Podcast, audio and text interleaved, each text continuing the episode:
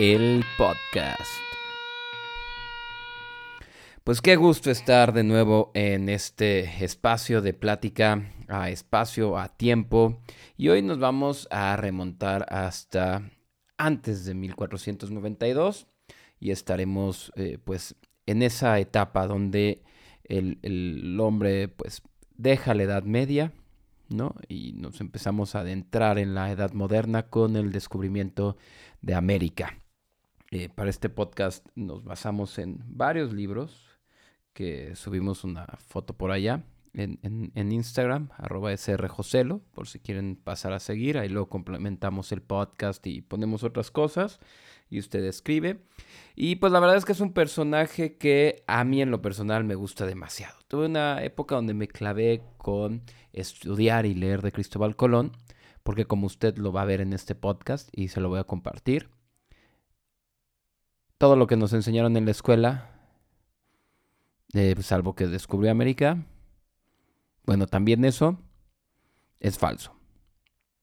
Y eh, bueno, sí, eran, ni siquiera eran tres calaveras. Así, así te lo pongo, para empezar, para irnos rápido. No, este. Y, todo lo que está alrededor de Colón eh, son mitos. Tenemos demasiados mitos. Y, claro, mira, hay formas en que eh, se generen mitos en torno a una leyenda. O sea, él fue no solo un personaje histórico, también fue una leyenda y mucho se ha hablado y escrito y compuesto canciones y demás de Cristóbal Colón. Pero la otra es que es un personaje del que no se tiene certeza de muchos orígenes, se sigue investigando y obteniendo más información. Y también hay información que el mismo Cristóbal Colón quiso pues esconder, disfrazar, ocultar. Y hay quien eh, le atribuye a esto razones por las cuales la hizo, ¿no? Eh, pleito con los reyes, eh, pues trabajar para otros, diferentes reyes de los que lo financiaron. Pero ya lo vamos a ir abordando en este podcast. Así que lo invito a ponerse cómodo y relajarse. Si usted lo escucha el 12 de octubre, pues que a todo dar. Si no, todavía lo puede escuchar el, 31 de octubre, una posible fecha de nacimiento de Cristóbal Colón. Si en algo pueden coincidir los historiadores de Cristóbal Colón, no va a ser ni siquiera en la nacionalidad ni en la fecha de cumpleaños que les acabo de decir, sino en que pocas biografías están tan envueltas en mitos. Mentiras que en ocasiones se posicionan como verdades históricas, por encima de lo que con fuentes eh, se corrobora pero es de las historias más interesantes y sorprendentes, y es sin duda el descubrimiento de América uno de los hechos más importantes en nuestra historia. Es un personaje interesante, del cual eh, pues todos sabemos si trazó la primera ruta ida y vuelta entre Europa y América, independientemente de si él lo consideró un continente o no, si él lo consideraba parte de las islas de, eh, de, ah, pues pues alrededor de Asia, ¿no? de Japón, que en ese entonces tenía otro nombre y no lo, no lo he encontrado, se me fue. Lo tengo, mire, entre páginas del libro que volver a buscar. Y esta ruta fue tan efectiva que pues él, él mismo lo usó cuatro veces, entre 1492 y 1504. Te digo, ¿descubrió América? Sí, sin duda alguna. A ver, eh, nombrar y comprender un descubrimiento no es requisito para ostentar el título de descubridor. Creo yo que eh, la lista de descubridores inconscientes de sus logros, en cuanto, no sé, elementos químicos, planetas, asteroides, órganos del cuerpo, glándulas del cuerpo eh, y en mil cuestiones geográficas, es amplísima. Y Cristóbal Colón tiene mérito en dos sentidos. Demostrarle al grueso de la población que la Tierra era esférica, no a todos, no era una costumbre para todos, ahorita, digo, no era una creencia que estuviera en todos ya, y unir dos mundos separados, ¿qué te gusta? 200 a 150 millones de años en que la Gondwana se dividió en cuatro continentes, ¿no? Cuando se separó del resto de la Pangea, o bien ya hablando de la evolución humana, pues la migración de siberianos hacia América eh, fue, en realidad fue continua, ¿eh? no es tampoco como te enseñan en la escuela de que se congeló el estrecho de Bering y empezaron a pasar el hombre del norte persiguiendo venados y comida. No, fueron los siberianos que estuvieron eh, continuamente desde hace 20.000 hasta hace 10.000 años, que es lo que pues han encontrado registros de la antigüedad de, de posibles de restos que encuentran o de material manipulado por alguien que no fuera animal o con cierto grado de inteligencia, y entonces pues, estuvieron separados mínimo 10.000 años, ¿no?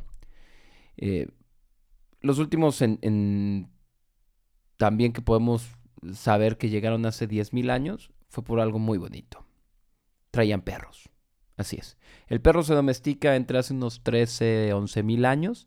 Y entre los que llegaron, eh, pues, con perros, ya eran por ahí de hace 10 mil años. Qué bonito, ¿no? También entraron lobos, obviamente, pero ellos por su propia cuenta. Esa podría ser otra historia, que no voy a hacer un podcast de los lobos. Bueno, no sé. Y bueno, a lo largo de 10.000 años, evidentemente llegó más gente de Asia América. Hay pruebas. ¿En qué las tenemos? En genes, en tecnologías y técnicas, palabras en dialectos antiguos que se comparten, y además de la corriente de eh, Kuroshio, ¿Se acuerdan? Alguna vez platicamos ya de esto y era la que trajo la nave china. Platicamos de esto con la historia de migración española aquí. Este episodio les puede gustar si no. Pero si usted ya lo escuchó, ya sabe cuál es la corriente del Kurosho. Como curosia, curosa, eh, curiosa. Muy bien. Y bueno, esta es la que une Asia de. Vaya, recorre la, costa de Asia, más o menos por un punto de, Japón, eh, al norte. Y sí, no, es cierto, es un poquito más al sur de Japón y se va todo, todo hasta California y luego ya se une con la corriente californiana. Y pues naturalmente, pues se daba ese puente para, para barcos, no sé, naufragios, exploradores quizás. En 10.000 años cabe toda posibilidad. Así, todo lo que tengo me digas, es que a lo mejor a alguien se le ocurrió antes ir de Asia ya por huir, toda una tribu quiso ir, lo que se te ocurra cabe en 10.000 años, fácil. Sin embargo, y lo repetimos, no había una ruta efectiva que alguien hubiera trazado. Eh, no había nada más que rumores sobre otras islas. Por otro lado, para 1492 se sabía que la Tierra era esférica. Evidentemente existían temores de marineros. Bueno, Ahorita platicamos de terraplanistas, lo voy a hacer, claro que sí. Pero eh, vaya, entre el pueblo, el grueso de la población ignorante, que era mucha, se creía que había monstruos marinos, que había un abismo al final de la Tierra. Y, pero pues bueno, sabemos que siglos antes, Galileo Galilei, eh, pues por él, ya la gente había conocido parte de sus ideas, ¿no? De, pues, no, la Tierra está jalada así, por eso es una esfera, funciona un poquito, lo que después fue, evolucionó la teoría de la gravedad, eso ya es del 1600 cigarra, pero Galileo Galilei, no, que él era de Siena, si no me equivoco, eh, pues por eso luego lo pintan tirando cosas de la Torre de Pisa, porque entre Siena y Pisa hay como una hora de distancia, media con multas. Eh, y pues bueno, también, ojo, todavía muchísimo más atrás, en el siglo III a.C., ya era Eratóstenes quien había calculado la circunferencia de la Tierra. Y él dijo que tenía que ser una cosa así entre 6.244 y 7.358 kilómetros. Bueno, esa es la conversión de las unidades que él usó. Y pues latinó porque actualmente eh, vemos que el volumen de la Tierra es de 6.378 kilómetros desde el siglo III antes de Cristo. Eh, sí, terraplanistas, no mamen. No, el tema de los terraplanistas es sencillo. Miren, ahorita hay muchas corrientes que eh, quieren deconstruir todo. ¿Por qué? Porque tienen en la cabeza la idea de que todo lo que puedas cambiar en función de construir, de obtener un planeta o una sociedad con, vaya la redundancia, mayor justicia social es válido. Cualquier estupidez, así es la deconstrucción.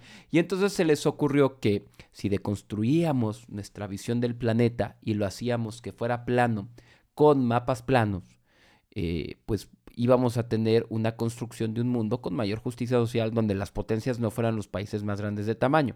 No cree usted que tiene nada que ver con la cantidad de recursos que tienen para aprovechar, la cantidad de extensiones que tienen para sembrar, las minas. No, no, no, no, nada tiene que ver eso. Es solamente porque nosotros nos los imaginamos más grandes. Por eso es que hay quienes apoyan ahorita que están todas las ideas postmodernas de, construir y obtener mayor justicia social, que a lo mejor en el fondo ellos saben que es una completa barbaridad, sin razón y sin lógica, pero defienden el terraplanismo por eso, porque hay que deconstruir hasta la idea del planeta. Por eso lo iba a decir. Pero ya lo sabemos desde el siglo III. Y desde el siglo III se calculó en un margen. Digo que la verdadera Tóstenes pudo haber ampliado el margen para atinarle, pero él estuvo muy bien. O sea, su límite inferior era 6.244 kilómetros y estamos en 6.378 kilómetros. Caray, si yo intento hacer la misma prueba que él hizo ahorita, seguro fallo, ¿eh? Y con GPS, o sea, midiendo distancias entre una ciudad y otra con GPS. Pero bueno, ya había cartas eh, cartográficas que mostraban a Groenlandia, parte de la península de Labrador, que es actualmente Canadá. Eh, todo eso ya para el 1492. Si somos estrictos, así bien, eh, creo que la mitad, no creo, la mitad de Islandia, bueno, o sea, lo que creo es que no sé si es la porción de mitad y mitad, pero lo que sí es que en Islandia está la placa americana, y la placa europea. Y es un parque que tienes eh, planicie, montaña de un lado, montaña del otro. Y una es Europa y otra es América, geográficamente. Y lo puedes eh, recorrer caminando. Algún día espero poder ir ahí. Eh, creo que sale en esta película de Mighty Miri, o ¿cómo se llamaba? Mighty Mighty, en esa, ¿ya saben? Ok. Y pues bueno, no había como quiera rutas para llegar a lugares útiles y productivos, ¿no? O sea, que pudieras explorar y conquistar, ni para lo que en ese entonces se quiso eh, hacer. Miren, eh, Cristóforo Colombo o Cristóbal Colón tiene varias teorías de origen, ahorita vamos a ir abordando algunas, pero primero vayamos con eh, las cosas comprobables, ¿no? Esta verdad histórica del navegante genovés. De su infancia y adolescencia, que son conceptos que de hecho usamos actualmente, antes no se usaban, como los comprendemos, o sea, eras chico, luego crecías, pero no es como que la infancia y la adolescencia tuvieran un significado en sí. No sabemos nada con certeza, pero vamos a ir ahí como que poco a poco desmenuzando las teorías. Para quien está escuchándome sin verme, o sea, todos, sí, sí se eh, la demanda de desmenuzar pollo cuando digo desmenuzar. No se puede eh, decir esa palabra sin, sin mover las manos. No entiendo por qué. Es como decirle a alguien bye. No lo puedes hacer sin mover las manos. A menos de que tengas una afasia. ¿De eh, lenguaje simbólico? Creo que sí. Bueno, sí vivió en Génova. Vamos ya derecho con eso. Sí, sí vivió en, en Génova. La casa donde habitó está a pocas cuadras del puerto de Génova. Aún se conserva la fachada y el espacio que este ocupaba voy a buscar y les voy a subir a Instagram una foto afuera de esa casa de eh, Cristóbal Colón, que tuve la oportunidad de ir. Como muy fácil. Cuando estás en un viaje romántico y bonito, le dices a tu esposa que Génova es hermoso, que se tiene que ir, que vale la pena pasar un día más en Génova en lugar de ir a Milán. y, vas a, Génova. Eh, unas carreteras increíbles, eh, unas multas padrísimas que me siguieron llegando a la tarjeta de crédito, porque yo no sabía que el hecho de que todos manejen coches a velocidades estúpidas no quiere decir que tú lo puedas hacer. No, no, no. Ellos lo hacen porque ya saben en qué zonas están las cámaras y dónde se frenan. Y tú de idiota eh, rentaste con una tarjeta de crédito a la cual se van pasando las multas. Pues bueno, llegas a Génova, es un puerto grandísimo. De hecho, cuando Milán era, eh, perdón, Turín, estoy confundiendo Turín con, Milán, eh, era la capital de, de, todo ese imperio, era porque el puerto estaba pues pegadito, ¿no? Están como ahorita se en coche nada, media hora, 40 minutos. Eh, y, ya, pero bueno, pasando ahí Génova hay una parte padrísima, está toda la, región de la, de la Cinque Terre, ¿no? Eh, que ahorita le están dando más fuerza este, turística, que me gustó, es así como que, ah, pues ustedes vieron esta película de, de ¿cómo se llama la última de Pixar? Era a Luca, Luca. Bueno, ustedes vieron, eh, toda esa región es la que está abajo de Génova, entre Génova y Pisa. ¿no? Ya habíamos mencionado Siena, que de ahí era Galileo Galilei. Y pues bueno, se supone que la familia de, Cristóbal Colón fue, fue de ahí. O sea, la familia eh, Fontanarosa. Bueno, Domingo Colón y, sobre todo los Fontanarosa los sitúan que era de esa zona. El apellido Fontanarosa, que es el segundo de Colón, pues sí suena completamente italiano. Eh, pero todavía no voy a hacer el spoiler de por qué yo tampoco creo que sea eh, genovés o italiano Cristóbal Colón. Eh, sigamos más adelante. Bueno, ah, pero ahí vivió, eso sí se tiene, ¿no? En esa zona interesantísima, que pues era, mira, la distancia que hay entre Milán y Turín es como de tres horas manejando. bueno, sin multas cuatro. Y esa distancia, pues es de los puntos más cortos en Europa que hay en tierra para atravesar de eh, el Mediterráneo, bueno, la zona que te lleva a Grecia y que luego ya llegarías a, Turquía, todas esas partes. Ahorita vamos a, hacer memoria, pues el mundo árabe eh, empezaba a crecer, bueno, empezó desde el 600 y ya para esa época, pues eh, con todas las fuerzas que tenían, estaban dominando las cosas de tierra. Por eso es que las potencias europeas actuales que conocemos fueron las que mejor manejaron el mar. Y ese tramito sí era como que un paso por tierra de lo que traías de, del Mediterráneo, ¿no? De lo que podías bajar hacia, hacia India, hacia Jordania, todo eso, lo podías pasar para Europa y ya internarlo a pie, o bien eh, lo podías internar a pie y luego ya mandarlo por barcos al resto de Europa, eh, bordeando la costa europea y alejándote de la africana. Por eso es que ahí tuvo tanto auge. Y por eso es que eh, los comerciantes y los marineros de allá, pues eran los que traían todo el deal, ¿no? Todo lo movían por allá. Y pues, bueno, eran, ya entendimos estos puertos, Venecia y, Génova, los de llegada y de salida, pero no solo de mercancías eh, de Asia o de Europa y de vuelta, sino también de conocimiento, de libros, ¿no? Para ese entonces ya la imprenta tendría como un medio siglo fácil, ¿no? Sí, más o menos. Ya, ya pasaba de 50 años. Y bueno, con esto podemos entender un poco de cómo Colón, como comerciante marítimo, es decir, o sea, que sí sabía navegar, eh, pues también era un poco más culto que el promedio. ¿Cuánto más? Bastante. ¿No? Porque, pues, ¿qué haces en todo el tiempo que estás en el mar? Eh, sin nada más que los libros que comercias. Los lees, ¿no? Pero tampoco es que fuera así como que un gran guau erudito porque, eh, pues, eh, vaya, no, no hay tantos escritos que lo demuestren de él. De hecho, ahorita vamos a hablar de sus diarios también. Diarios de a bordo, de los que tenía, pues, consigo. Pero bueno, vamos a entender este Colón como comerciante marítimo, navegador, y que eh, pues sí tenía registros de viajes comerciales. Llegó de hecho hasta el sur de África y tan al norte como Irlanda, fácil, hasta las costas de Islandia. Esto de entenderlo es importante porque, vaya, en todo lo que sabemos de Colón que nos enseñan es como si hubiera sido así como, y le dijeron a él, sí ve, como si a alguien se le ocurrió, oye, yo quiero ir del otro lado porque sí. Y entonces le dijeron los reyes eh, católicos, sí, tú ve, ten el financiamiento. En realidad no, ¿verdad? Ya un poquito como adultos podemos cuestionarnos, oiga, sí, maestra, ¿qué pedo? ¿Por qué nos enseña cosas sin sentido? No mames, usted, maestra, váyase a sonar los mocos, sáquese todos los mocos. Usted sí le hace honor a los egipcios que creían que el cerebro solo era una máquina de hacer mocos y que por eso no la momificaban ni lo separaban porque no servía de nada el cerebro. Usted a lo mejor sí tiene esos cerebros porque nunca se ha cuestionado como por qué le darían a alguien que no fuera un experto eh, marinero, reconocido como marinero, el financiamiento costoso para un viaje así. Y por qué 90 personas se irían junto con él a los abismos. Porque recordemos que los marineros sí creían que eh, había un abismo y se caían los barcos. Y se acabó. Pues algo de, confianza tendrían que tener en Cristóbal Colón, ¿no? Para, para haberle confiado todo esto y decirle, sí, este, vamos a financiarle que explore nuevos rutas. Bueno, rutas, perdón. Colón eh, comerciaba con sus hermanos. Ellos eran los hijos de Domingo Colón y Susana Fontana Rosa, ¿no? Esto nos dice la historia oficial.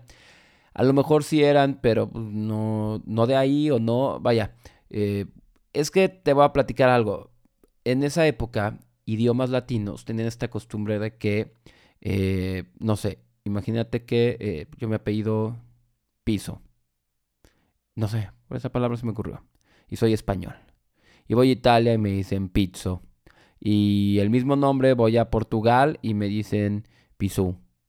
Y entonces eh, los nombres se van este, deformando. A lo mejor sí, si yo te digo Susana Fontanarosa, te suena este, completamente italiano, pero si te digo Fuentes, Fuentes Rosas, y que a los italianos lo cambiaron. O sea, ¿sí me explico? Por eso es que eh, un nombre no nos dice tanto, pero sí hay varios registros de posibles actas de nacimiento de Cristóbal Colón. Yo algunas las encontré en este libro que se llama El almirante del mar Océano, Vida de Cristóbal Colón de Samuel Eliot Morrison, que es un librito de cuando no tienes nada que hacer. Mira, ya después de la página 877 ya todo lo demás es este, fuentes de donde lo sacó. Pero también no creas, ¿eh? porque en las primeras páginas, eh, varias son los que te explican esto. Puntos de navegación a vela. Esta marca la dejé bien grabada. Digo, esta página la dejé bien marcada eh, porque es interesantísimo. Te, te, explica cómo se navegaban las velas, los, estos bergantinos de, de, velas latinas, vaya con eh, barlovento y sotovento. Y cómo según viniera el viento, tú tenías que mover las velas para ir hacia donde quisieras, haciendo estos dos movimientos, barlovento y sotovento. Por eso es que nadie viajaba en línea recta en esa época. Eso es importante entenderlo por saber a dónde llegó, pero ahorita vamos a llegar a eso. Y pues bueno, Colón y, que la familia Fontana Rosa, o sea, si sus hermanos hubieran sido de ahí, hubieran vivido en esta zona del Cinque Terre, que es pues donde se graba la de Luca. ¿no? Así, bueno, no se graba, se inspira. De ahí era el director, por eso él dijo que se inspiró en eso. Y pues bueno, en algún momento él y sus hermanos, que él trabajaban, ya desde entonces había estas empresas como armadoras de barcos, que se dedicaban a eso, hacían barcos y comerciaban y contrataban marineros. La vida del marinero pues se te iba bien, padrísimo, pero si de repente perdías todo, pues ya nadie te iba a contratar y si perdías todo, dudo que ibas a tener lana para construirte tu propio barco porque eh, pues vaya, es como ahorita comprarte un edificio, ¿no? Así, en esa época. Sí podría ser el administrador de un edificio para un empresario, pero no creo que alguien que nos esté escuchando, sí, sí, oye, eh, el podcast. Si tú que nos escuchas tienes para comprarte tu propio edificio, güey, no te pido dinero, solo tarjetas de regalo de librerías. Y bueno, en algún momento hay varias versiones de en cuál de las guerras eh, que estuvieran atravesando por ahí pudo haber sido que acercándose a las costas de Portugal, entre España y Portugal, no era España tal cual, no era Portugal tal, Portugal sí era tal cual, eh, pues es atacado, se hunden sus barcos y él eh, llega nadando hasta la costa portuguesa y después se asienta en Lisboa. Así, eso es lo que sabemos. Hay diferentes teorías de, esto. Yo las estoy resumiendo porque, pues, vaya, esto queremos que quede en menos de una hora. Y bueno, esta parte es eh, la interesante. Colón vive en Lisboa, eso también consta. Copiaba mapas, hacía cartografías, vendía libros también. Y ahí es donde conoce a Juan II de Portugal. Juan II de Portugal, conocido también como el rey tirano, bueno, el príncipe tirano, el que estuvo antes del príncipe perfecto, casi no eran bipolares para ponerles apodos los portugueses a sus príncipes, ¿cómo cree usted? Y ahí conoce a, eh, pues, quién sería su esposa. Pero la verdad es que primero conoce a Isabel Moniz y luego, que es su suegra, con quien se llevaba bien, y a Bartolomé Perestrelo o Moñiz. Ahí hay unas dudas sobre cuál podría ser el apellido. Esta familia, eh, pues tenía encomendado el, el, papá, Bartolomé Perestrelo o Perestrelo, una isla. Esta isla es eh, muy interesante, la isla de Porto Santo. Era una isla que eh, pues le encomiendan como gobernador al suegro de Cristóbal Colón, antes de casarse con él. E, es interesante esta cuestión. Ahorita se los revelo, que fuera pues de la realeza el suegro de Cristóbal Colón. Hay unas historias, también hay mezcladas, de que el suegro de Cristóbal Colón fue el que metió conejos a esa isla y que se volvió la isla de los conejos, pero está equivocada y cambiada. O sea, es, la isla de los conejos en realidad está en Japón y esta isla sí tuvo, o sea, sí tiene una cuestión de fallas en, en, la fauna. O sea, eh, vaya, eh, se cree que para matar algunas especies eh, invasivas o que se hacían plagas, metieron de otros y se le fregó la fauna a esta isla por completo y se le atribuye a los suegros de Cristóbal Colón, pero no es en sí la de los conejos, nada más dejan de esto. Hay otros roedores que después se metieron. Y como esta isla fue eh, empezada a poblar por los portugueses desde 1420, pues se asocia a que uno de los orígenes de la devastación de su fauna puede haber sido por el suegro de Cristóbal Colón. Lo que también sí nos consta es que si algo tenía eran cartas marítimas y si algo tenía eran eh, pues libros y demás. La suegra de Cristóbal Colón se hacen amigos y todo y tienen una buena relación de plática por el tema de los libros, el gusto por la lectura, por las eh, cuestiones cartográficas. Y ahí es interesante cómo eh, algunas historias señalan que en esa isla el papá es quien le confiere a Cristóbal Colón algunos mapas que ya señalaban de otras islas, eh, pues más, mucho más allá de lo que eh, se conocía en ese mundo. Y ahí le empieza a Cristóbal Colón a entrar ese interés por decir, bueno, pues vamos a buscarlas. ¿no? Cristóbal Colón también era muy creyente. Algunos biógrafos dicen que era extremadamente eh, católico y su nombre, eh, Cristóbal y Colón, es Cristo, el que lleva a Cristo, eso es Cristóbal, y Colón es paloma, que es eh, esperanza, que es eh, símbolo también del Espíritu Santo. Y entonces él creía que era el mensajero que tenía que llevarles a Cristo y al Espíritu Santo a otras tierras. Ahora bien, unas teorías dicen que en ese momento, ya casado con, con vaya, con Felipa Muñiz, le entra la, espinita de vamos a descubrir. Es muy probable que sí fuera en ese momento. Miren, él conoce a su esposa. Su esposa ya era una quedada que saca del convento. A ver, hay que decir las cosas como son. Eh, pues digo, ella eh, vivía en el convento de Santos Novo, ya tenía 24 años, era una quedada ya, para vestir santos. O sea, no le queda más que tomar los hábitos a esta mujer de 24 años. Y Cristóbal Colón ya era un señor, quizás entrado sus 28 años, más o menos. Ellos se conocen, la mamá es la que le dice, oye, pues ahí está mi hija en el convento, ¿cómo ves? Y Cristóbal Colón dice, va, me caso. Eh, me conviene. Pero no solo él me conviene. Aquí hay otro tema.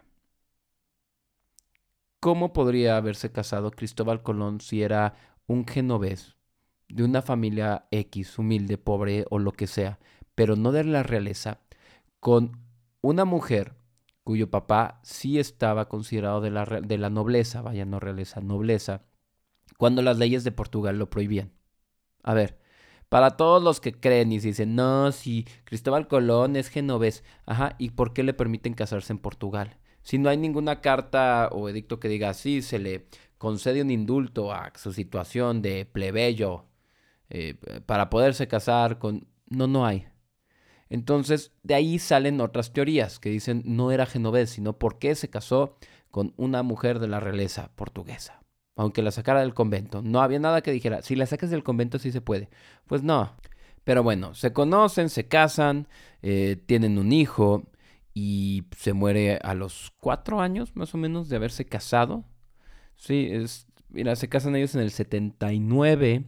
Eh, la fecha de muerte de Felipa Muñiz o Moniz es del 84, tal vez del 85. Eh, pues ahí estuvo, ¿no? Vivieron seis años felices y, y ya, tuvieron un hijo. Al hijo mayor de Cristóbal Colón, que es Diego eh, Colón también lo acompañó en alguno de sus viajes. También eh, su otro hijo, pero este hijo es... Después les platico la, historia. Porque pues Cristóbal Colón quedó viudo, pero pues después tuvo, no se casó, pero entonces tuvo otra mujer con quien tuvo un hijo, a Hernando Colón. Y ese lo acompañó al cuarto viaje. Diego Colón lo acompaña si no me equivoco, eh, desde el segundo viaje. En el primero lo deja encargado en la isla que se reabastecen. Y ya lo acompaña al segundo y al tercer viaje. Y él, bueno, Diego Colón eh, Perestrelo, él sí fue también almirante de la mar Océano, lo heredó de su papá, también fue virrey de las islas, gobernador de las islas, en fin, a él se le tocó todo padre, porque también era de la realeza, por eso sustentamos que, Cristóbal Colón no podía ser genovés. pero bueno, sigamos. Y Hernando Colón, pues ya fue hijo del de, amante que tuvo eh, Cristóbal Colón, de esta Beatriz Enríquez de Arana. Y bueno, el caso es que se muere la esposa y es cuando Cristóbal Colón se va a Castilla. Pero aquí hay un tema. Cristóbal Colón dijo, ok, uno es que las teorías de cómo se inspiró a descubrir América, uno es que eh, vio este mapa. Otro de las teorías que escribe, si no me equivoco, también Samuel Elliot Morris, eh, si no, este es de Jacques Hirsch, que también tiene este libro de Cristóbal Colón, es que algún náufrago llegó y le dijo que habían tierras más allá. Así como un... Es muy romántica esta historia, que él estaba un día observando hacia el horizonte en la isla eh, que gobernaba su suegro y de repente llegó un náufrago y, y ya, y así como que lo atendió y murió así muy... Pero antes le alcanzó a decir que había otras tierras. Y la otra de con que era muy católico, no es porque digo que, que, que, que tenga que ver nada más con su nombre, sino porque él en la Biblia encuentra y hace estudios y dice, oye, aquí faltan más porciones de tierra de las que hemos descubierto. Falta otra porción de tierra. O él decía que faltaban dos porciones de tierra, según la Biblia, para ese entonces. Y mira, sea cual sea la razón, tuvo para convencer a todos. La verdad es que primero fue con eh, Juan II de Portugal por lo que se sabe que tuvo una relación con él que tan cercana, lo suficiente para que lo admitiera Juan II de Portugal, y lo que dice la historia oficial es que él lo somete a su corte, a sus consejeros, y rechazan la idea del viaje. Porque eh, se va con eh, los reyes eh, pues católicos, ¿no? Con Isabel de Castilla y con Fernando de Aragón. Bueno, esto es, esto es interesante. Según también la historia, él en Portugal y, en las fronteras de lo que ahora es España, conoce y vive un rato también con unos clérigos, quienes eh, pues tiene la fortuna de conocer al confesor de, Isabel de Castilla, quien es eh, quien le abre las puertas hacia ella, para decirle, oye, pues recibe este cuate, es un, vaya, probado con experiencia en la mar y tiene este proyecto que te puede servir. ¿Por qué a ellos les podía servir este proyecto? A Isabel de Castilla y a Fernando de Aragón. Pues bien, recordemos que los árabes, si bien, eh, pues, vaya, hay suficientes guerras en los que los fueron desplazando un poquito y regresaban y se volvían y ahí estaban los monos en la costa, ¿no? ahí sale esta expresión. La verdad es que las rutas por tierra las controlaban ellos. Entonces, este reino, que vaya, tú vas a, la casa de Isabel de Castilla y sí, hermoso este castillo. Fue el que se inspiraron para hacer el de, si no me equivoco, el de Blancanieves. Es el Alcázar de Segovia. Eh, y también, si alguna vez están por allá, de Madrid a Segovia llegas en un trenecito. Y rapidísimo. Y sí se los recomiendo. Lo recorres en un solo día y, ya, y padrísimo. Y de tomas fotos. Y puedes ver el cuarto de, eh, de, Isabel de Castilla, en el que vivió hasta que se casó. Y ya, y está padrísimo porque se lo readaptaron como podría haber tenido los... los eh, vaya, es que las paredes no las pintaban. Les ponían estas telas grandotas como tapices, pero no pegados a la pared. Eran como unas cortinotas. Que los españoles tienen mucha tradición de hacer estos bordados, ya sabes, en tela, como cuadros enormes. Tienen otro nombre. Ahora sí, disculpen la ignorancia, no me acuerdo cómo se llaman estos cuadrotes cosidos, bordados. Perdón. Y, pero bueno, eh, a lo que voy. Ellos tenían muchas tierras, o bueno, gran parte de tierra. Tenían fortuna, sí, pero eran cash poor, por así decirlo. O sea, el punto es que necesitaban una ruta hacia Asia también, para el comercio y para hacer crecer eh, su reino, ¿no? El de Aragón y de Castilla, ya cuando, cuando se casaron y unieron estos, estos reinos. Y pues Cristóbal Colón les ofrece esa idea. A ver qué pasa. Lo reciben, no le dicen que no, no le dan una negativa así completa. ¿Por qué? Porque les interesó el plan, sí, pero ellos lo están recibiendo probablemente por ahí del 85, 86, que huye a Castilla. Y el viaje sale hasta 1492. Entonces tienes esos siete años en los que eh, Cristóbal Colón estuvo viviendo en Castilla. Le asignaron una pensión. O sea, como, mira, sí, pero quédate aquí. ¿No? Tú que tienes el plan. No te vayas, no te decimos que no, pero aquí quédate tantito en stand-by. Cristóbal Colón sí estuvo a punto de irse y buscar a alguien más que le financiara este viaje, lo cual después va a levantar otras sospechas, o sea, como que su punto no era quiero llegar aquí con los eh, con el la reina católica porque yo también quiero llevarles eh, pues, la, la, fe y la religión a todos.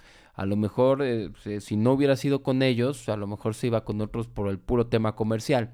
El caso es que también eh, los mismos religiosos que le habían abierto las puertas o tendido los puentes le dicen aguanta, aguanta, te la vamos a convencer. A ver, mito, la reina Isabel católica o de Castilla vendió sus joyas para pagar esta expedición, completamente falso. Ya las había vendido desde antes, ya no las tenían. Ellos consiguen los recursos a través de eh, eh, pues otros aliados. ¿Quiénes son estos aliados? Pues mira, una fue la familia Pinto y otro fue eh, Juan Niño. ¿Te suena? Niño, la niña, Pinto, la pinta.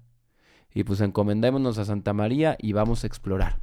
Sí fueron eh, cuestiones financiadas por la corona, pero más como, si lo viéramos como política moderna, es como que ellos gestionaron, eh, como ahorita que haces, ya se hacen proyectos, ¿no? Con iniciativa privada porque es el gobierno, mira, yo ahorita no tengo la lana, pero concesiono con la iniciativa privada y podemos hacer el proyecto que queremos. Entonces, vaya, la jugó bien eh, Isabel y Fernando para lograr hacer esto. Hacen las capitulaciones de Santa Fe. ¿Qué son las capitulaciones de Santa Fe?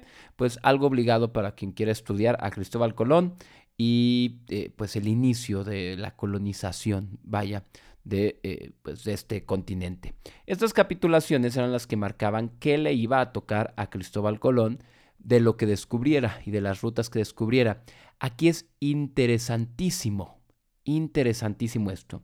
Iba a ser nombrado gran almirante de la mar océano, que sí se lo dieron, virrey de lo que se descubriera, y iba a tener el 10% de lo que estuviera allá.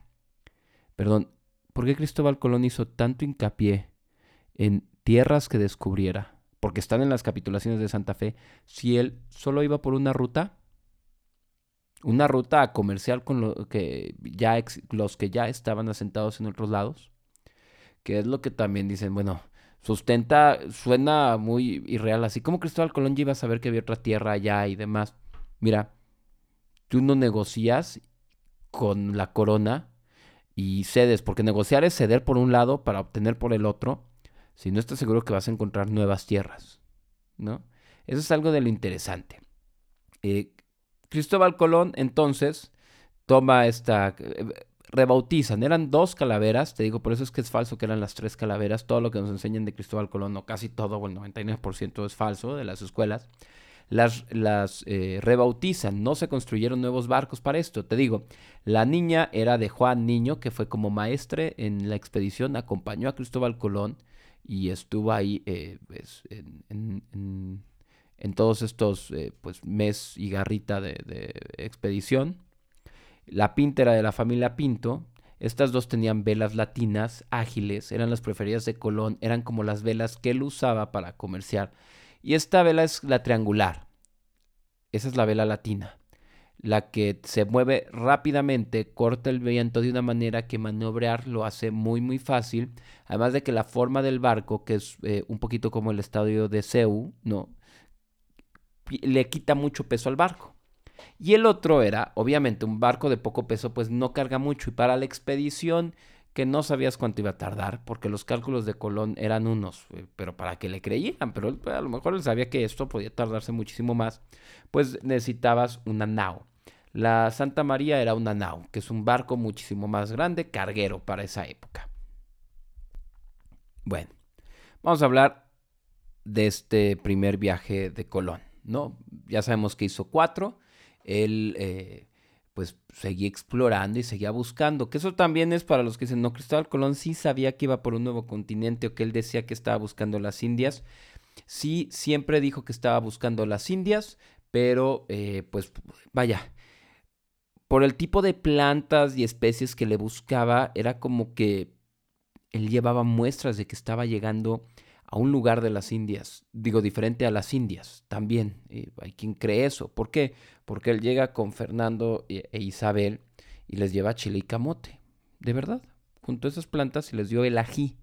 Ají le dicen, en, le decían los nativos de esa zona al chile. Eh, por eso el que le dicen el, cuestiones que son como camarones al ají, al ajillo, que es al ají, no deberían de ser con ajo, deberían de ser con chile. Pero bueno, eso es otra cosa. Vamos al 3 de agosto de 1492, cuando eh, pues se preparan estos... Bueno, Cristóbal Colón sale del puerto de Palos, ¿no? El, eh, pues no se va directo acá, o sea, América. Él sale del puerto de Palos y luego se va, que eso es Huelva, ¿no? Y se va con sus dos calaveras, con la Pinta y la Niña y con la Santa María, con unos cerca de 90 personas, es lo que se tiene contados, y se va, eh, pues primero a esta isla, si no me equivoco, se llama la, la Gomera, que está ahí en las Canarias, pegadita a esta isla que ahorita está en erupción. Bueno. Y después, eh, Cristóbal Colón pues está ahí más o menos hasta el 6 de septiembre y luego ya salen de La Gomera, ya con todo preparado. Ahí deja a su hijo encargado a un familiar. Era genovés porque tenía familia en tierras propiedad de Portugal. ¿Por qué? A ver, díganme esto, historiadores. ¿A quién le encarga? A su hijo. Bueno, eh, Cristóbal Colón, pues eh, tenía brújulas en esa época, tenía la estrella polar, porque las brujas las, no es que fueran tan exactas, ¿no? Ya habían superado un poquito y mejorado el tema del astrolabio. Y pues bueno, él se va a un, a un viaje que pues no es tan bonito como, como lo pintan, ¿no? Él se va en la nao, en la, en la Santa María. Lo acompañan viejos amigos suyos que había eh, conocido cuando estuvo en Lisboa. No nos consta si fueran portugueses o no. Uno era Martín Alonso, Alonso perdón, este, Pinzón y el otro era Vicente Yáñez Pinzón. Sí, eran hermanos, también comerciantes. Durante este primer viaje, Cristóbal Colón llevaba dos diarios de a bordo. Uno para él y otro donde marcaba diferentes distancias eh, más cortas. Unos dicen que era para que la tripulación no, no entrara en pánico, no oye, ya llevamos tantas, tantas millas, tantos nudos, lo que sea, y, y, no, y no llegamos a nada, vamos a regresarnos. De hecho, hubo un intento de motín en la pinta que Martín Alonso Pinzón pudo frenar. Y pues bueno, estuvieron ahí, eh, vaya, ¿cómo descubres nueva tierra? ¿Cómo sabes a dónde ir? Esto es, esto es interesante porque si, si vemos el primer viaje de Colón, él se baja, hay un momento donde se baja un poquito más hacia el sur. Y por eso es que llegó en alguna isla, eh, por ahí de las Antillas, ¿no? Eh, por allá, que está desconocida. ¿Dónde llegó? No sabemos. Ahorita llegamos a esa parte eh, de cuándo llega. Pero, eh, pues a lo que voy es que es Pinzón también quien le dice, oye, ¿sabes qué? Vamos a, darle un poquito más hacia el sur. Si no, lo que sabemos es que Cristóbal Colón hubiera, hubiera llegado, eh, pues, hacia la Florida. O sea, el, la, la idea de él, o sea, vaya, la altura que él quería llegar era un poquito por la Florida. Ya después en los siguientes viajes no se, eh, pues no se adentra a ir más al, al, norte porque pues si ya había encontrado tierra por ahí, pues para qué se va, ¿no? Más al sur. Pero bueno, ¿cómo descubres tierra? Eso, eso sí es así como que una pregunta que no sé si usted se lo hubiera hecho antes. Estás en medio del mar y no hay nada más que mar. Eh, puedes decir fijándote en las corrientes, fijándote en hacia dónde se puede ver menos profundo, ok.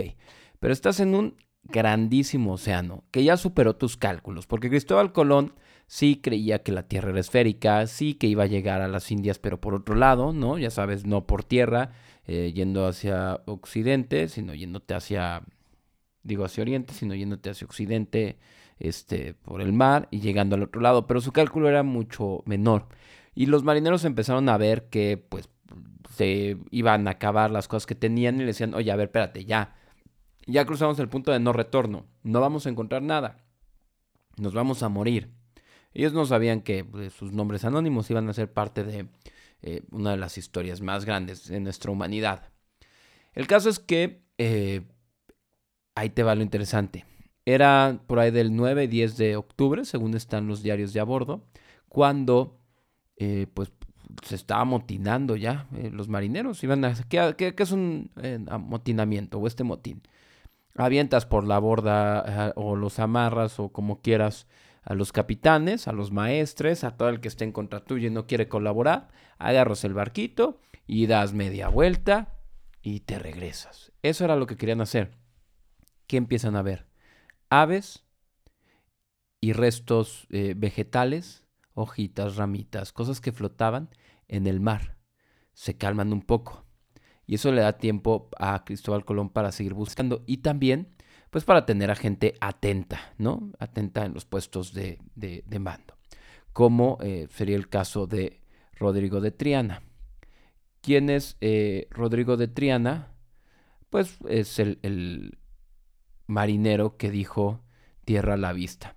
Y es importante eh, que haya dicho tierra a la vista o por qué se guardó esta persona. Ah, es que porque estaba dentro de los, de los tratados o, de las cuestiones de recompensa para eh, meter a los marineros. Porque eso creo que no estaba en las capitulaciones de Santa Fe. No estoy tan seguro. Pero sí entre eh, las cuestiones para que gente quisiera ir. Que quien encontrara la tierra iba a tener una remuneración económica la cual todo indica, según algunas fuentes, que no, no las tuvo, no se los dieron a Rodrigo de Triana, sino que eh, pues se la quitó también Cristóbal Colón. Pero bueno, de esto no nos consta, consta mucho. Rodrigo de Triana fue un marinero español, tripulante de una de las carabelas, pero que eh, pues al parecer, y la historia nos dice que estaba en la pinta, en el mástil, cuando alcanza a ver tierra él empieza a gritar tierra, tierra, tierra. No dijo tierra a la vista. Nada más dijo tierra, tierra, tierra. Así. Eh, cuando esto pasó, según los diarios de a bordo, los marineros comenzaron a el Te Deum la, Laudamus, que eran como las laudes, si no es un rezo de la tarde de la mañana, perdón, y se pusieron a, rezar. Digo, a rezar ya hincados de rodillas, llorando de placer, dice el, este texto, este diario de a bordo. Y pues eh, hay otro diario que dice que, otros historiadores que dicen que de este diario de, de, de Colón y de otros marineros, que lo que pudo haber visto este, este hombre fue fuego, humo, y lo vio al amanecer. Eh, podría coincidir, ¿no? Algún poblador estaba haciéndose un fueguito, un desayuno, y eso fue lo primero que vieron, humo más que tierra. Interesante, ¿no? Eh, el caso es que si usted alguna vez va, yo nunca he ido ahí, a la ciudad o municipio de Lepe, va a ver que su escudo tiene pues una corona, un castillo, unas flores, uno de estos eh, hipogrifos, ¿no? mitad águila con cuerpo de león, y un hombre en un puesto de vigía señalando hacia la tierra, en honor a Rodrigo de Triana. Así es como se, se le recuerda. Y pues bueno, Cristóbal Colón después de eso llegó a algún punto a una isla que los eh, locales llamaban Guanajaní. ¿Qué quiere decir Guanajaní? Pues no sabemos. Sabemos que se le bautizó como el San Salvador. El día que Rodrigo de Triana dijo tierra a la vista fue en la mañana del 12 de octubre, por lo que eh, pues se sabe que llegaron para la tarde allá. Para algunos esta isla pues es parte de las Bahamas, está en el archipiélago de las Antillas, pero no saben bien cuál fue. Se sabe que después, eh, pues si no me equivoco es la pinta, se... No, sí, la niña, perdón, se encalla o la desmantelan y construyen una especie de fuerte con estos restos. Y pues Cristóbal Colón deja una guarnición y se sigue explorando un poquito por ahí, recolectando pruebas. También eh, nativos, gente del lugar de ahí los, acompañan de regreso, reabastecen y pues eh, se regresa de nuevo. Pero cómo es este primer viaje de regreso de Cristóbal Colón. Miren, usted puede buscar viajes de Cristóbal Colón, les va a gustar esto de las, de las rutas de, de Cristóbal Colón, porque, muy curioso, Cristóbal Colón no regresa al puerto de Palos, ni a las Canarias. Sin ninguna bronca, se va a Lisboa y llega a hablar con su antiguo conocido, el rey. Juan II de Portugal. Para muchos esto demuestra unas teorías de que Cristóbal Colón en realidad no era un marinero tal cual, sino que sí era de la realeza portuguesa y era un espía que trabajaba para Juan de Portugal. Recordarán a lo mejor el capítulo que hicimos de Jamaica. Esta historia no es tan nueva. De hecho, si usted recuerda el capítulo de Jamaica, que hicimos un día así rápido, eh, ahí menciono que Ian Fleming es 1950 y garra, 54, 53, por ahí, escribe James Bond estando en Jamaica.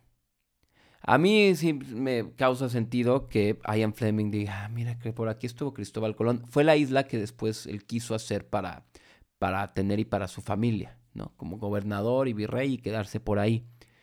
Y que pues él haya pensado, mira, Cristóbal Colón fue eh, un espía y cómo sería ser un espía moderno. Y de ahí se basara Ian Fleming para crear a, James Bond. Tiene sentido, a mí me hace sentido. Eh, la historia se puede conectar ahí. Ah, pues bueno, regresa con el rey de Portugal y fíjate que en ese momento se caen cosas así en Portugal. No, no es cierto. Eh, hay dos historias ahí. Una es que el rey de Portugal luego, luego manda una comitiva a, como que prepara un viaje para que regresen y vayan a decirle al Papa que ellos también llegaron y descubrieron tierras. Y por otro lado, hay quienes dicen que cuando estaba llegando Cristóbal Colón, también le estaban llegando unos náufragos al rey de Portugal, bueno, a Portugal, que se los presentaron al rey y por eso es que también Portugal quiso descubrir para allá. Si usted eh, ve su mapa, podría notar que pues todos hablamos eh, español, ¿no? En América Latina es más fácil de verlo. Hasta cierto meridiano. Que si vemos el último viaje de Colón, la Guyana francesa, eh, bueno, de hecho fue por ahí por Surinam y por esa parte, y Venezuela, es donde estuvo Cristóbal Colón. La parte de Brasil que conquistaron los portugueses, no. Bueno, es que ya después por edicto papal, por una bula, se le concede esa parte a Portugal. Gracias a eso, gracias a eso que llegó Cristóbal Colón primero con Juan II. Entonces, eh, suena fantasioso que haya sido un agente secreto, un espía, pero también suena no tan descabellado. O sea, vas con Cristóbal Colón, le platicas esta historia y te dice, bueno, te conseguimos los puentes para que la financien los españoles y después llegas y me dices aquí a mí la ruta, porque Cristóbal Colón le compartió todo, toda la ruta, todos los planos, cómo llegaban, sus mapas que trazó y demás al rey de Portugal. ¿Cómo por qué? Si él ya tenía una carta, ¿no? Estos eh, famosas capitulaciones de Santa Fe, donde los españoles le iban a dar el 10% de lo que eh, se comercializara, perdón, de lo que él descubriera, y le iban a hacer virrey. Como, ¿por qué irías a darle cosas al rey de Portugal? Interesante, ¿no? Vale la pena al menos cuestionárnoslo. Después ya llega con eh, los reyes de España, todo es felicidad, sí, le dan ahí, ya sabes, te mantienes aquí con esta pensión, en lo que preparamos otro viaje, otra exploración, y él dirige, les digo, los siguientes tres viajes que se hacen a América. El segundo viaje que fue en el 93, o sea, él regresa en marzo del 93 ya con esto de descubrimos aquí este viaje para ir a las Indias, les enseña las cosas nuevas. Imagínate, es como si alguien va al espacio y regresa con cosas útiles, ¿no? Plantas, y mira, y esto lo come la gente de aquí, y mira, esta es la gente de acá. No llevaba esclavos, no trataban esclavos, no, no, no se dedicaban a eso eh, los reyes católicos, no, no eran esclavistas. Oye, que Cristóbal Colón fue esclavista. No. Fíjate que en sus siguientes viajes ¿no? En el del 93, en el del 98, eh, en el del 502, que fue el último, eh, pues Cristóbal Colón, uno nos demuestra que a lo mejor si él quería seguir buscando más cosas para ser virrey, para heredar, no sé, ahí están los diarios de los hijos, que son dificilísimos de conseguir. Bueno, ya te estoy hablando de 2004, 2001, cuando mm, clavé más con Cristóbal Colón. Pero sí, ahorita ya encuentras muchos en Amazon. De estos luego no, ni en España los encontrabas. Eh, si te los topas, los diarios de a bordo de eh, originales de los hijos de Colón, sí, cómpralos y me los regalas. Eso debes de hacer. Porque yo la verdad el que tengo aquí y me estoy moviendo para verlo es la edición de Christian Duberger. Que pues hace este, este libro interesante, ¿no? Él habla de las relaciones mucho de Colón y Portugal. Hace este chiste de que les llevó puro chile y camote. Eh, pues yo creo que sí les llevó chile y camote cuando le pasó su ruta al rey de Portugal antes, ¿no? Sí es una cuestión para, para, eh, para, vaya, meternos, ¿no? Al tema. Y la otra historia es que Cristóbal Colón en realidad era, y por aquí tengo otro libro, que se llama Colón Español, su origen y patria, de Celso García de la Riega. Es un libro de 1914. Y... Ay, este ya no me acuerdo dónde lo conseguí. Les voy a decir dónde lo conseguí. El autor dedica este libro a los pueblos que hablan la lengua española. Isabel de Castilla. Fíjate, en el año 1892, mi tío Luis de la Riega eh, correspondiente a la Academia de Historia y del cultísimo escritor y poeta Río Pérez. Bueno, el caso es que les encontró los textos de lo que pudieran ser la familia de eh, Cristóbal Colón y desarrolló eh, Celso García de la Riega esta teoría con algunas actas, no eran de bautismo, pero eran de registro, de que Cristóbal Colón pudo haber pertenecido a una familia de judíos que estuvo en Barcelona y que el papá de Cristóbal Colón fue colgado por deudas ahí en las ramblas, ¿no? no va por las ramblas muy feliz, todo es bonito, de día, en la noche empieza a ponerse un poco más denso el ambiente y luego ya te venden sumosas y cervezas de euro y en esos lugares donde la noche te remonta más a cómo pudo haber sido la realidad del siglo XV, eh, este, pues pudo haber vivido el papá de Cristóbal Colón deberle más de lo que podía pagar a sus acreedores hasta que la ahorcaron por deudas o algún robo. Que Cristóbal Colón esconde su historia por eso y porque pues cuando es el éxodo de los judíos o la persecución de los judíos pues no le convenía ser judío. Esas son las tres historias, español, portugués y genovés.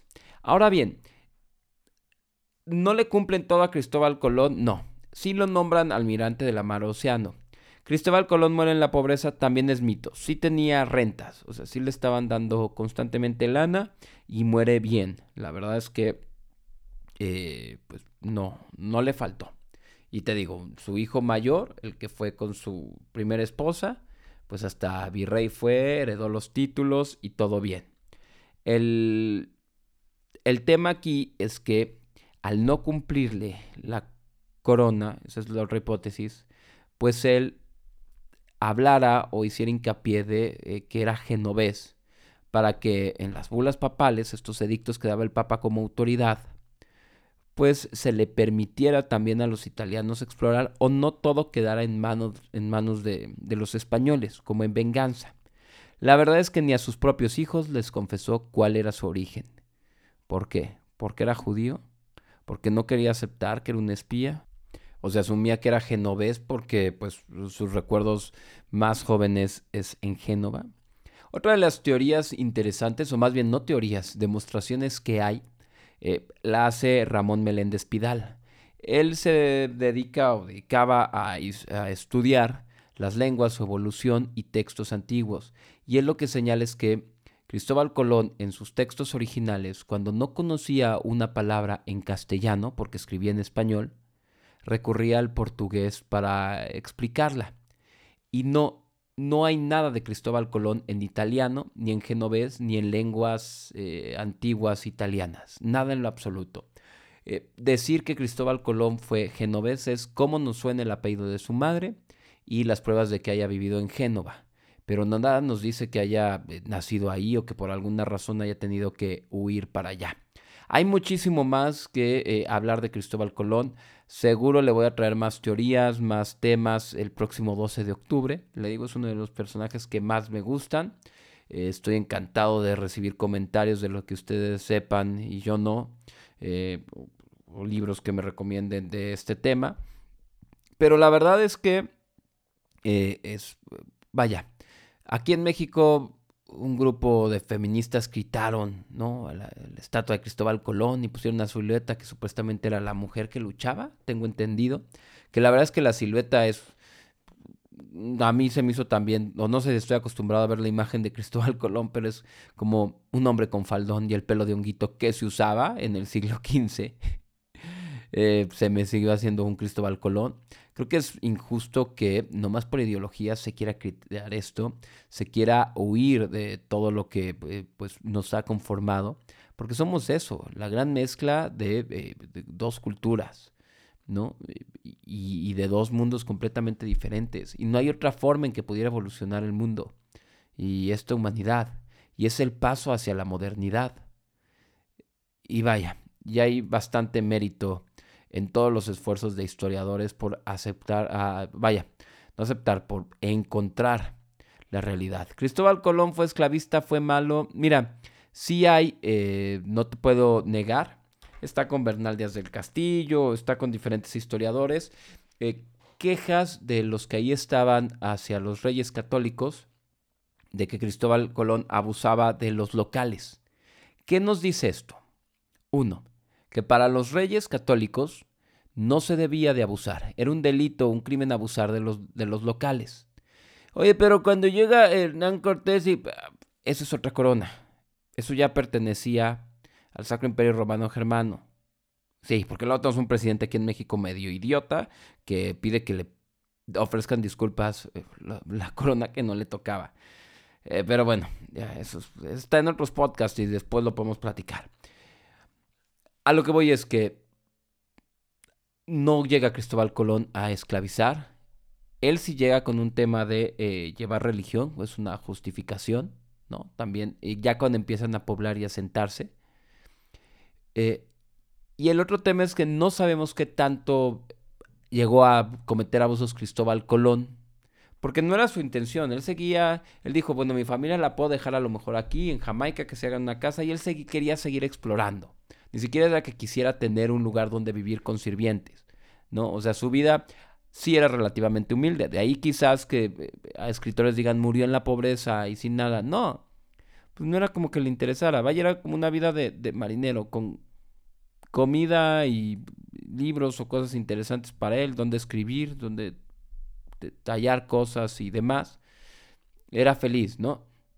Eh, y pero puede haber sido que también, vaya, con ganas de destituirlo, de quitarlo, porque eso sí, dicen que mal gobernante sí era, o sea, sí tuvo ahí como que motines en las islas eh, que le tocaron gobernar y demás, o sea, mal gobernante sí era. Pero no sabemos si el tema de decir abusar es como, ah, sabemos que la corona lo único que nos pidió es que no abusáramos de la gente de aquí, vamos a decir que Cristóbal Colón abusaba y así ya nos lo quitan de enfrente. Pero bueno, de Cristóbal Colón se sigue generando material todavía. Es uno de los personajes, les digo, más interesantes que tenemos en la historia. Feliz Día de la Raza. Feliz Día, le digo, en castellano, porque pues llevamos este, exacto, la lengua de que viene de un, el nombre de una gran mujer. Entonces, si quieres quitar a Cristóbal Colón, aquí en nuestros monumentos, pon a Isabel de Castilla. ¿Por qué no? Si tienes una bronca con que sea hombre y no puedes ver porque tienes enfrente un hombre, eh, pues quien se atrevió a financiarlo, a Isabel de Castilla, y quien confió y en quien convenció a su marido de que necesitaban nuevas rutas, que había que apostarle, que había que invertirle, eh, que había que agarrar todas sus joyas, empeñarlas para seguir manteniendo un reino, no para pagar estos viajes, eh, que había que negociar, que había que sentar gente en la mesa, que como mujer eras grande, eras bien vista, como para poder decirle a empresarios, pon tu barco, órale, eh, pon para las provisiones, ¿no? vaya, creo que negar la historia de Cristóbal Colón también es negar la historia de esta gran mujer que hizo posible esto, ¿no? Isabel de Castilla. En fin, muchas gracias por acompañarnos, espero les guste y compartan este episodio. Y pues nada, nos vemos en el próximo episodio de este podcast del show de Joselo. Gracias por compartirlo, gracias por seguirme en las redes sociales. Y pues nada, hasta la próxima semana, siempre y cuando usted y Dios quieran.